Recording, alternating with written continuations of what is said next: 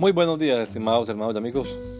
Una vez más estamos aquí con ustedes con deseo de saludarles en el nombre admirable, nombre glorioso, nombre sublime, el nombre de nuestro gran Dios y Salvador Jesucristo, el Señor. Esto es Sembrando con fe y esperanza. Bienvenidos.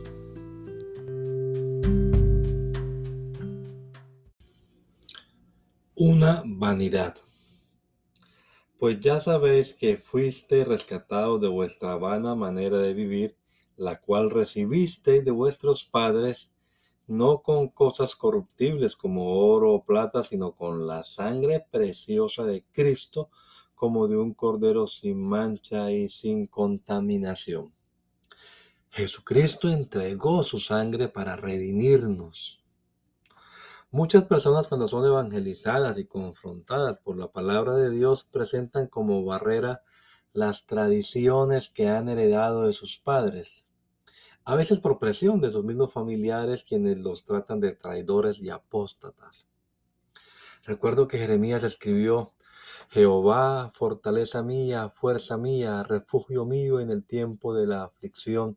A ti vendrán naciones desde los extremos de la tierra y dirán, Ciertamente mentira heredaron nuestros padres, una vanidad sin provecho alguno.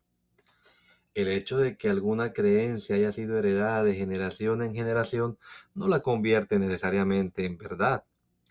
Piensen los millones de personas alrededor del mundo que una vez han conocido a Jesucristo y han entendido y recibido su amor, han dicho estas palabras que pronunció Jeremías.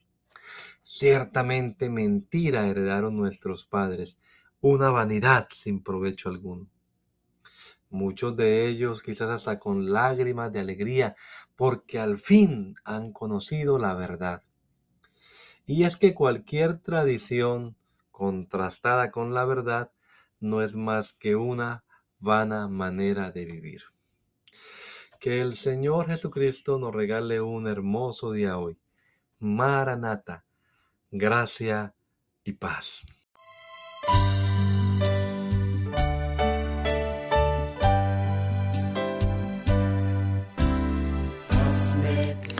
La Iglesia Pentecostal Unida Latinoamericana nos estamos reuniendo en la ciudad de Poughkeepsie, New York, en la Main Street, 691 Main Street.